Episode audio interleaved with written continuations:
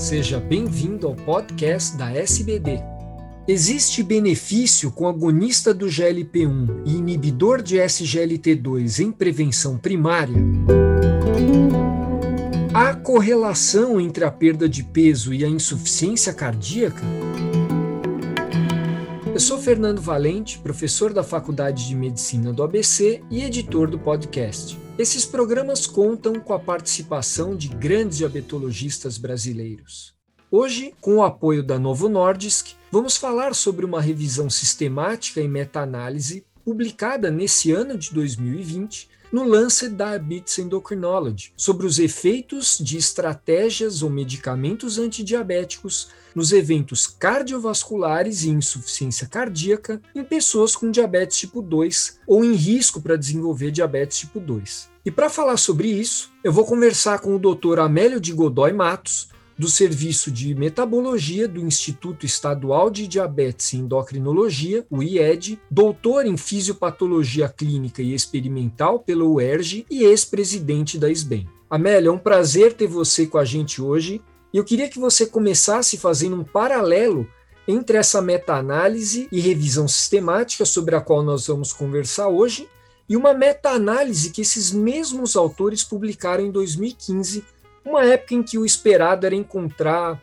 não inferioridade cardiovascular de um fármaco em relação ao placebo. Ótimo, Fernando, muito obrigado. É um prazer fazer parte desse podcast e uh, atender ao convite da Novo Norte, da Sociedade de Diabetes. Pois bem, como você falou, Fernando, o, há cerca de cinco anos atrás, seis anos atrás, em 2015, os mesmos autores da Universidade de Toronto publicaram uma meta-análise uh, exatamente tentando observar a redução de desfecho cardiovascular com os novos medicamentos para diabetes até aquela época. Daí eles conseguiram demonstrar uma redução modesta de 5% apenas, que foi basicamente puxada pela redução de 8% de infarto uh, do miocárdio não fatal. Mas naquela ocasião houve um aumento discreto da, do risco de insuficiência cardíaca, que os autores, naquela ocasião, fizeram a hipótese de que isso poderia ser parcialmente devido ao aumento de peso. Agora, eles acrescentaram mais 16 estudos, essa meta-análise acaba de sair, na mesma revista no Lancet, Diabetes Endocrinology, e ah, após uma seleção apropriada foram incluídos no total 30 estudos com 225 mil participantes. Essa meta-análise cobria várias drogas antidiabéticas e estratégias para diabetes ou para pacientes em risco de desenvolver diabetes. E como resultado, já eles demonstraram que 10,2% dos pacientes tiveram o desfecho composto, 3,6% tiveram insuficiência cardíaca. No cômputo geral, houve uma redução agora maior do que a meta-análise anterior, de 8% no desfecho composto, com todas as drogas, com todos os medicamentos ou intervenções dedicados ao tratamento do diabetes ou dedicados a, a, mais especificamente a baixar a glicemia. Não houve no cômputo geral um efeito sobre ciência cardíaca. Entretanto, eles observaram que a magnitude e a direção variava dependendo da classe de drogas. Isso que eu ia te perguntar. Os dados desse estudo mostram, e eu gostaria que você comentasse, uma grande heterogeneidade entre as classes de medicamentos. Exatamente. Então, o que se observou, e a gente sabe disso, nós não precisamos apelar para a meta-análise para entender que há uma heterogeneidade em relação às classes de drogas, no, especificamente nesse desfecho de insuficiência cardíaca. Por isso, eles fizeram uma regressão, uma meta-regressão de efeitos randômicos, e aí vem o grande resultado, a grande informação que essa meta-regressão mostra. A cada um quilo de peso perdido houve uma redução de cerca de 6% no risco de insuficiência cardíaca, com um P altamente significativo também, menor que 0,001. Quando especificamente foram analisadas aquelas medicações que reduziam peso, ou seja, inibidor de SGLT2, agonista de GLP-1 e a mudança de estilo de vida, especificamente também derivada do estudo uh, Luca Head. Bom, analisando essas intervenções ligadas à perda de peso, que esses, em que esses resultados foram ainda mais consistentes no mês e favoráveis em ciência cardíaca, eu acho que é interessante também é, comentar que isso aconteceu também no grupo sem diabetes tipo 2, mas com alto risco para desenvolvê-lo, né? Então, provavelmente essas intervenções elas até tragam esse benefício também para pessoas com diabetes tipo 2 sem doença cardiovascular. É, e daí a pergunta, né? Perder peso é, seria a chave para o sucesso?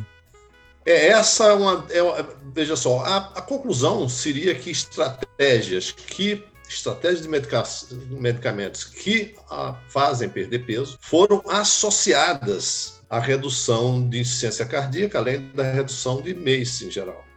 Quando focou especificamente nas medicações que nós discutimos, ou seja, estilo de vida como, como estratégia, inibidor de SGLT2 e agonista de GLP-1, não só reduziu a insuficiência cardíaca, como eu falei, para cada um quilo de peso 6% de redução, como também aumentou a significância e o desfecho para menos em termos de MACE, por menos 13%, quando no, no conjunto dos, do, do, estudo seria menos uh, uh, 8%.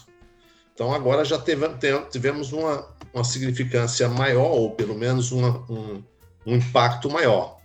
Isso foi consistente, como você falou, não só uh, não houve heterogeneidade para as, as medicações dentro dessas que perderam peso, mas também para aqueles que tinham doença cardiovascular estabelecida ou não estabelecida, ou não doença cardiovascular. Ou seja, não houve diferença, o P para interação foi negativo.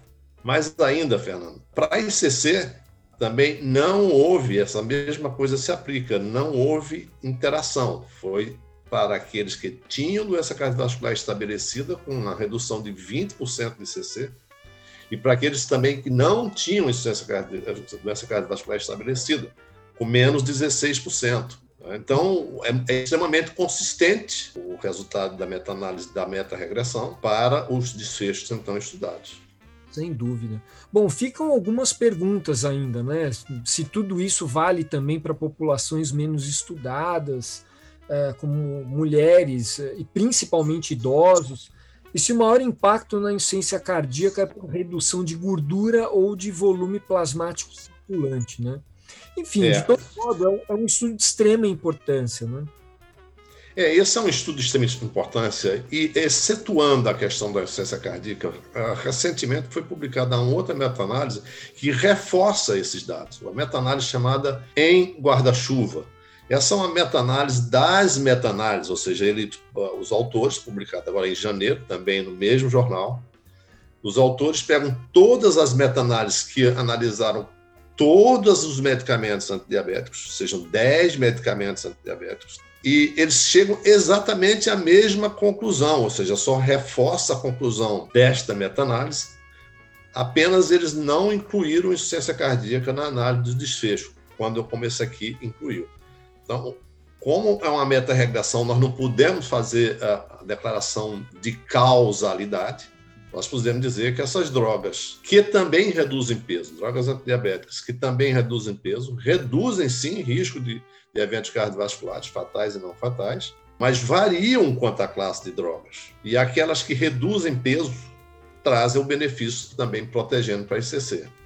Amélio, agradeço muito sua participação e gostaria que você fizesse então as suas considerações finais, destacando a essência dessa revisão. As minhas considerações finais, eu acho que vêm para o aspecto prático da nossa vida de médico e de tratamento do diabetes.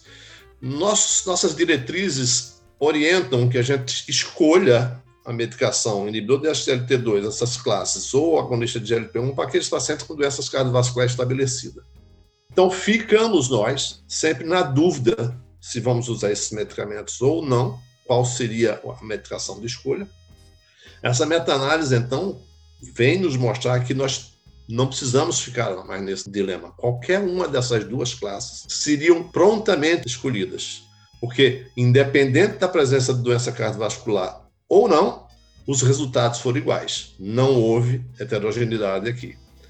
Então, minha mensagem é que definitivamente nós estamos diante de duas classes de, de, medicamentos que são extremamente protetores para os nossos pacientes e nós não precisamos esperar que o paciente tenha ou não doença cardiovascular estabelecida para fazer a utilização dessas medicações.